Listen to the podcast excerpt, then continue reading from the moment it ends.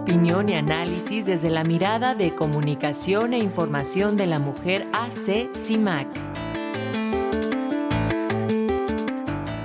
Hace unos días la Cámara de Diputados aprobó la llamada Ley Ingrid, una reforma del Código Penal Federal que busca castigar hasta con 10 años de prisión a quienes difundan, fotografíen, copien, publiquen imágenes, videos, audios, documentos o evidencia de una investigación penal o información relacionada con una víctima. Sobre esto nos comenta este lunes la periodista Anayeli García. Ella es integrante de Comunicación e Información de la Mujer Asociación Civil CIMAC. ¿Cómo estás, Anayeli? Bienvenida, muy buen día. Hola, buenos días. Un gusto eh, saludarte a ti y al auditorio como cada semana. Así es, pues al parecer esta reforma es un avance, al parecer la sociedad mexicana da un paso adelante hacia el reconocimiento de la violencia contra las mujeres y establece los cimientos que nos podrían ayudar a cambiar la cultura y construir nuevos imaginarios sociales. La transformación cultural puede ir de la mano de los cambios legislativos y un caso puede ser este esta reforma que comentaban, la llamada ley Ingrid, aprobada la semana pasada en la Cámara de Diputados. Esta legislación, hay que recordar, llega dos años después del asesinato de Ingrid Escamilla ocurrido en la Ciudad de México, un caso que cimbró a la sociedad mexicana, porque además de la brutalidad del crimen, estamos hablando de que conocimos detalles de cómo eh, desollaron a esta mujer. Bueno, después de lo sucedido, al menos cuatro periódicos impresos difundieron la imagen del cuerpo e incluso pues hasta una entrevista con el eh, asesino. Eh, se trata ahora de tener una reforma al Código Penal Federal, como bien decían, para sancionar a servidores públicos que difundan imágenes como la de Iris, audios, videos o documentación relacionada con delitos contra las mujeres, con este tipo de delitos que demuestran la brutalidad de los casos de feminicidio. La modificación fue a un artículo, al artículo 225 del Código Penal Federal. Y con esta reforma, que aún debe ser avalada por el Senado para que tenga efectos en la vida cotidiana, se busca evitar la revictimización de las mujeres, como eh, nos señalaron las diputadas y los diputados la semana pasada cuando debatieron este tema.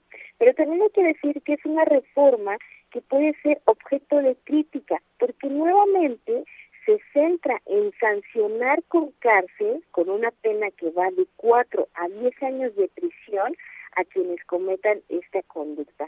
Se trata también de una medida que ya hemos visto que no es efectiva. La prisión no siempre significa justicia ni prevención del delito, sobre todo ante un sistema penitenciario que colapsa y un sistema de justicia que hoy por hoy es poco eficiente.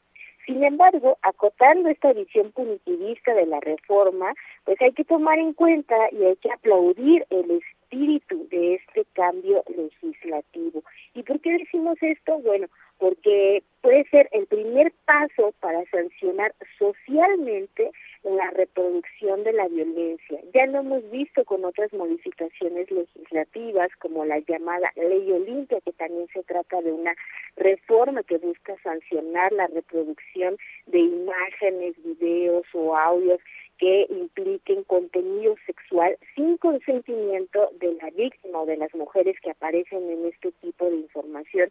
Hoy tenemos otra reforma que a pesar de este enfoque punitivo también está encaminada a hacer una sanción social, a generar esta nueva cultura donde ya no está permitido, donde ya no está bien visto hacer eh, pues esta difusión de información. La reforma emanada de una historia real, que hay que decir, no es la única, seguramente hay muchas más en la Ciudad de México y en otros estados, también nos llama a exigir a los medios de comunicación coberturas éticas y respetuosas de los derechos humanos.